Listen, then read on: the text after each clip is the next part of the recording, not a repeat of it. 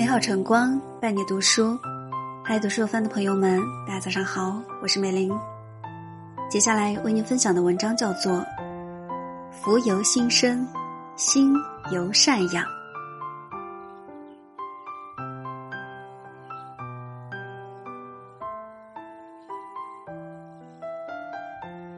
我们穷极一生寻找伟大的字眼，诸如自由、荣誉。快乐等等，我们就得花上一辈子来寻觅，到头来还是徒劳无获。这些伟大的字眼没有清晰的概念，没有绝对的定义，但终极抵不过“福气”二字。对一个人最好的祝福，不就是一辈子拥有享不完的福气吗？心越善，福越满；心越宽，福越大。心越静，福越深。心善积福。宋朝时期，大将军曹彬顺利攻打四川宜宾县后，拒绝参谋提出的烧死百姓以绝后患的建议，还下了一道命令：不可杀害，不可夺取，俘虏如愿留下，分地开垦；如想回家，发放盘缠。宜宾县的百姓为了纪念曹彬，建了曹公庙来感念他的恩德。后来的曹彬官居高品，年过九旬，子孙腾达。佛法中提到，宫门之中好修行。曹彬将屠城变为善法，不只是一个人、两个人得利，福报自然满堂。如果说真诚是人生最高的品德，那么。善良就是人生最好的风水。在德国流传着一个一公分主权的故事。德国统一之后，曾经守护柏林墙、向翻墙民众开枪的士兵受到审判。一个士兵辩解说：“我是执行命令，别无选择。”法官说：“你是执行命令开枪，但你作为一个心智健全的人，你有把枪口抬高一公分的主权。”这个世界在法律之外还有良知。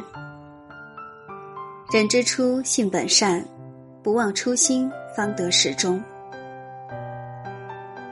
心宽在福。《礼记大学》里说：“富润屋，德润身，心广体盘。”这里的“盘”不是指身材肥胖，而是指身体强壮。心宽者不仅体壮，而且心理亦健康。苏轼曾经一路向南贬谪，最远贬到了海南。那时候的海南可谓蛮荒之地，但是苏轼很清楚，生气除了伤身毫无用处，他就贬到哪儿吃到哪儿，开开心心享受当地生活，乐乐陶陶，发现各种菜式，东坡肘子、东坡鱼、东坡肉，无一不如雷贯耳。当然。一蓑烟雨任平生的境界，也是常人所不能及。心一宽容，气就不会郁滞，气不郁滞，血就通畅。所以心宽一寸，病退一丈。因此，尽管一生饱含沧桑，历尽坎坷，但是苏轼很少得大病。心宽之人，言行合一，无需过多解释。他们用简单的生活。用简单的方式让人了解他们，至于能否理解他们，他们反倒是不在意了。人活着，活给别人看的一面是假象，活给自己看的才是真相。心静，享福。最近的地方不在于世隔绝之处，而在于我们的心灵之间。最大的福气，不是求天拜地所要。而是日常间已有定数。心静是修来的福气，是一场自己与自己的互动，也是自己给予世界的奖励。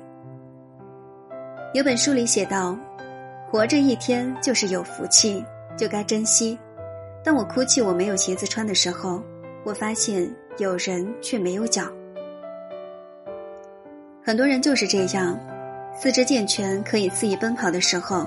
抱怨周遭环境太差，突然生病了，坐轮椅了，又怀念当初可以行走的日子。到了长褥疮、坐不踏实的时候，又念叨坐轮椅上的时光可真舒服。永远嫌弃现在，福气都被赶走了。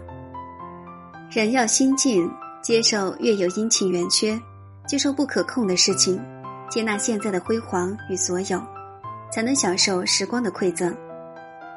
生命中有一个很奇妙的逻辑：如果你真的过好了每一天，那么明天也还不错。心怀善良是最大的美德，冥冥之中福气自来。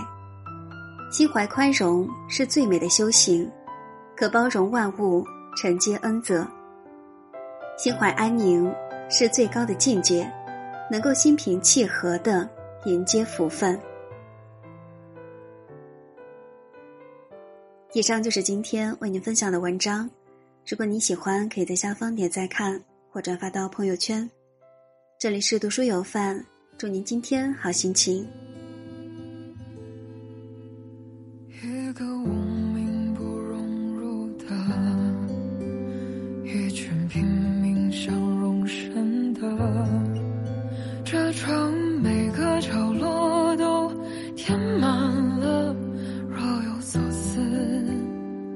的生活。你想要在这城遇。见优秀的人更华丽的衣着，那就要吞下苦，混着泥沙泡沫奔波。